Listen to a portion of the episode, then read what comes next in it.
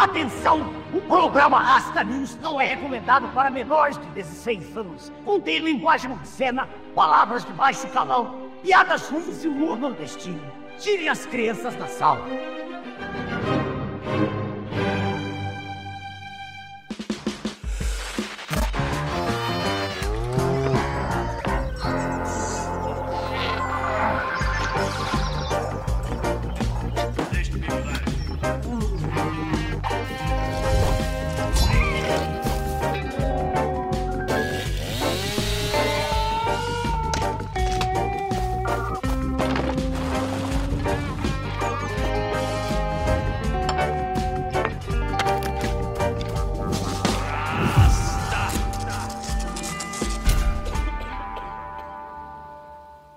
Noite, embaixadores.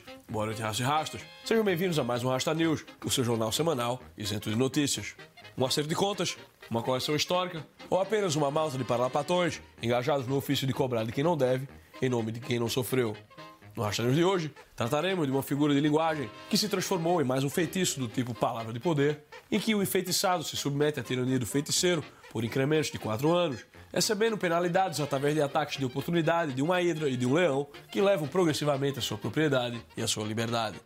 No Rasta News de hoje, justiça social. Nas escolas, nos jornais, nas tribunas, parlamentos e outros lugares onde abunda a prole do baixo meretrício, muito se fala e muito se escuta sobre essa tal justiça social. Além da rima que a própria já sugere, assim como uma de suas primas mais novas, a tal apropriação cultural, a dita justiça social há muito tem sido das mais formosas, chamando a atenção por conta da extravagância de suas promessas e o rascunho de seu buço.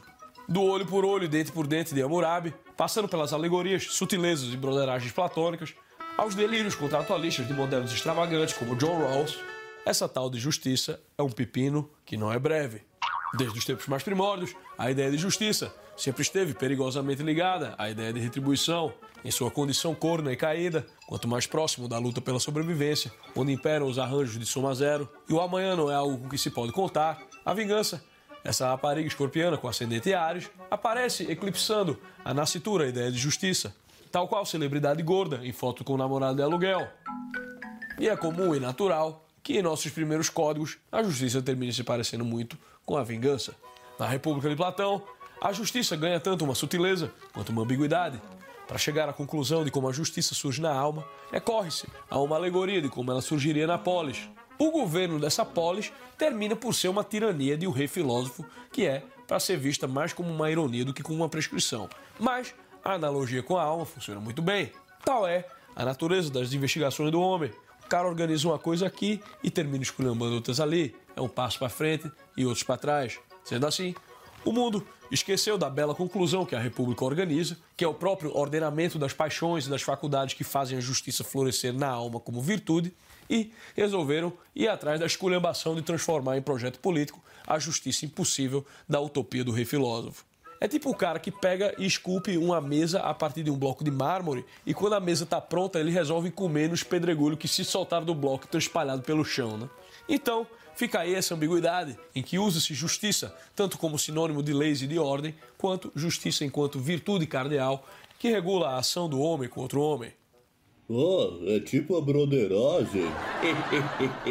Não, Belli. Se trata de dar a cada um aquilo que lhe é devido.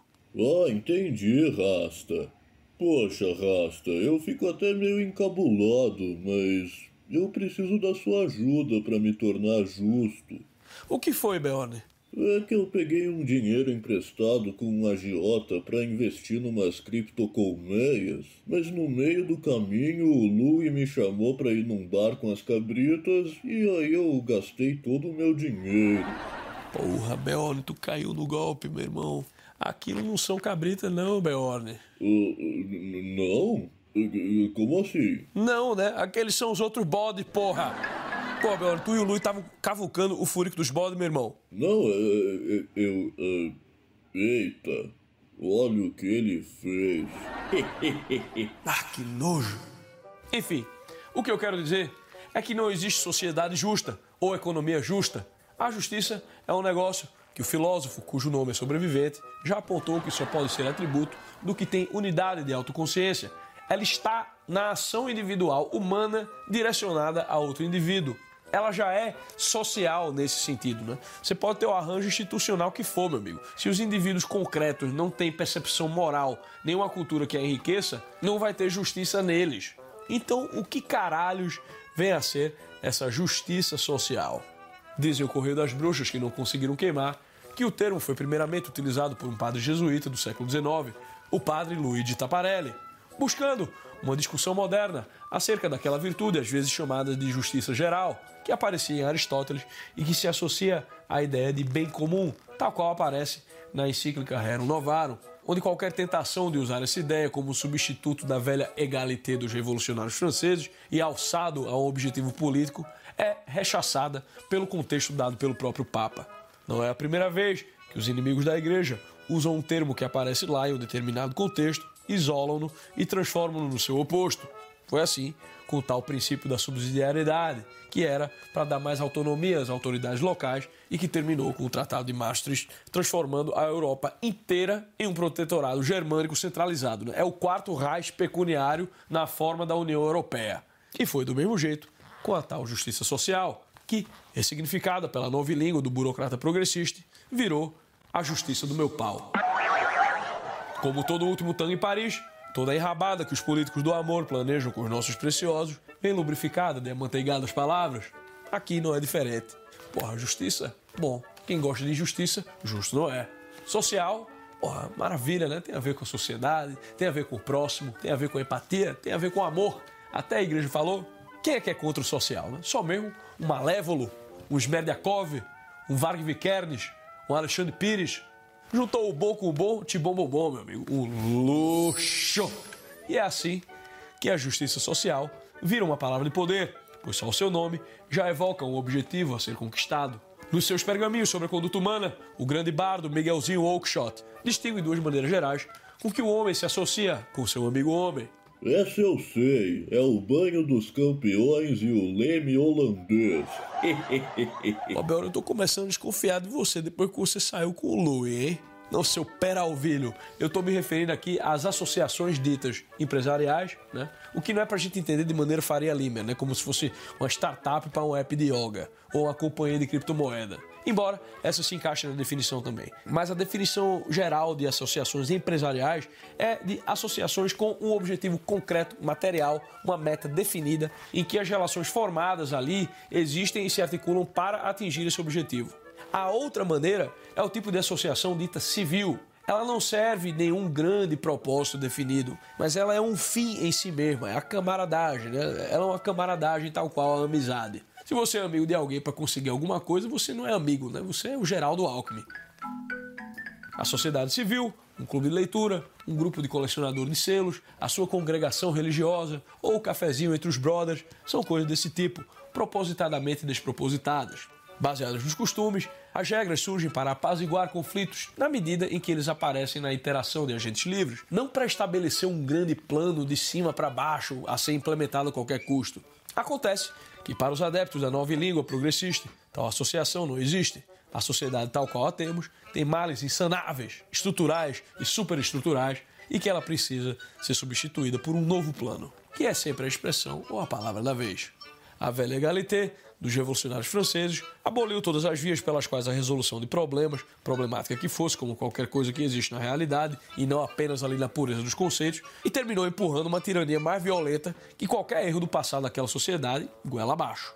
Um mar de sangue que matou dez vezes mais que a Inquisição Espanhola, com todas as falcatruas que rolaram, conseguiu em 250 anos.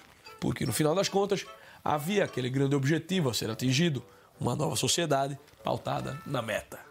A justiça do meu pau não é nem um pouco diferente. O objetivo é mais uma vez sanar todas as injustiças que possam ter acontecido ao longo do tempo, transformando grupos de indivíduos em unidades supratemporais tão amorfas e desprovidas de autoconsciência quanto impassíveis de justiça e injustiça, e impossivelmente classificando-os como injustos e injustiçados, opressores e oprimidos.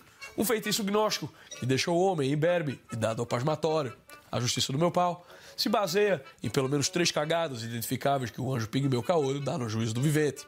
a falácia de soma zero, em que o homem olha para as desigualdades do mundo como prova irrefutável da exploração do homem pelo homem, o sucesso, prosperidade e paz da qual um indivíduo, um grupo ou, no caso dos seus defensores mais ardentes, a sociedade inteira, vem sempre às custas daqueles que não têm acesso a esses mesmos bens. E mais ainda, é por causa do usufruto dos primeiros. A segunda é a falácia de que o homem nasce livre, uma condição de inocência primordial, e que são as estruturas ao redor dele que o aprisionam e o oprimem em um arranjo que ele rejeitaria e demoliria se tivesse a chance de se libertar de seus grilhões. Uma injustiça primordial que lhe foi infligida por tudo o que existe e que deve ser reparada para ser substituída por um ninguém sabe o quê. A tal sociedade de Charlinho Marcos, em que o homem liberto das injustas condições de produção pode caçar pela manhã, pescar pela tarde, tolher o gado escrever crítica após o jantar. Aqui ninguém diz quem é que vai fazer o rifle, de onde veio a rede de pesca, quem é que edita e emite a revista de crítica literária, ou mesmo quem é que vai fazer a porra do jantar. E a terceira e última, a ideia de que os bens políticos são infinitamente agregáveis. É a velha liberdade com a igualdade dos mesmos criadores da feminista cristã e da melancia com chocolate. Estranho, mas há quem coma. A ideia é que os homens só podem ser livres se tiverem igualdade de oportunidades. Muito bem, não conheço ninguém que se oporia a tão justa sentença, mas como a gente não sabe muito bem como fazer isso, mas sabemos prometer as coisas, forçaremos a igualdade de resultados pelas vias burocráticas e acabaremos com a liberdade e instituiremos a desigualdade, contanto que ela venha em benefício de algum grupo historicamente desfavorecido, que será definido e instrumentalizado por uma caixa de burocratas iluminados, que serão, então, os guardiões dos nobres objetivos deste novo Estado. Ok. E como é possível para que homens humanos consigam tabelar todas as injustiças cometidas na história da humanidade e fazer o justo cálculo de danos e reparação devida? Ou melhor, como é possível medir quando tais injustiças forem sanadas e a gente finalmente pode começar a tal sociedade? Aqueles que perguntarem tamanho de espaltério, ou pior ainda, denunciarem a ardilosidade do projeto, malévolos, opressores, fascistas, Emma das Spice Girls, Nick do Backstreet Boys querem o quê? Manter os seus privilégios e a exploração em nome de slogans de coaching empreendedor, como meritocracia, meu pau na tua bacia. Bons candidatos para expurgos e, por que não dizer, do justiçamento social. Melhor ainda, quando os planos de tais elites iluminadas derem com os burros na água, tanto melhor, com o mecanismo de culpabilização criado e abastecido de todo o ressentimento que possa existir no coração de um amante do amor, fica evidente que a culpa é toda destes malévolos. E assim, essas três cagadas do anjo pigmeu caolho fecham o círculo em que o que era para ser a virtude da justiça vira a velha e boa vingança tribal.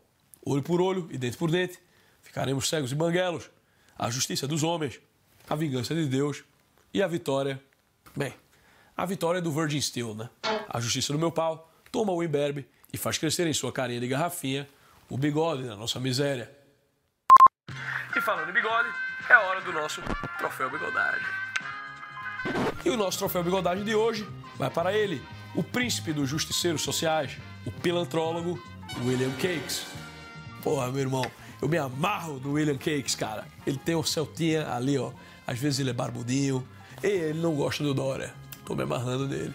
Corintiano, como a maior parte da população carcerária de São Paulo, William Cakes tem um gosto pelo popularesco, pelo pasmatório, pelo aplauso e estima dos artistas, gente bela e gente fina, da Pauliceia desvairada. William Cakes merece o nosso troféu bigodagem de justiceiro social por uma série de motivos. Eu poderia mencionar a sua atuação contra a propriedade privada, junto a movimentos já conhecidos de todos aqui, mas eu queria tratar aqui da grande motivação e também da grande cagada do anjo pigmeu caolho que afeta os juízos desse tipo, o ressentimento e a falácia de soma zero. Para William Cakes, o mundo econômico é um arranjo em que a existência dos males da pobreza, da marginalidade e do show do Nando Reis é decorrência direta do sucesso dos magicos e que somente com a ação direta do Estado, a taxar essas gordas e improdutivas lesmas em todas as suas atividades, mas principalmente no que diz respeito a lucros e dividendos, grandes fortunas e heranças, os pobres continuarão mais pobres e os ricos sempre mais ricos. Ou seja, o cara acha que economia é tipo um jogador do esporte casar com a rapariga de Balneário Camboriú, né? O ganho de um é a perda do outro e vice-versa. Segundo Cakes, uma injustiça enorme que o pobre trabalhador pague IPVA e o rico não pague IPVA de jatinho. Eu não poderia concordar mais. Então por que, que a gente não deixa o pobre em paz sem pagar IPVA também, porra? A verdade é que Cakes junto a outros tipos de desvairados importados da América, como Alexandra Ocasio-Cortez, Elizabeth Warren, a Pocahontas de Taubaté e Bernie Sanders, o senil, precisam todos ser bem pagos por sua pilantro... digo, filantropia.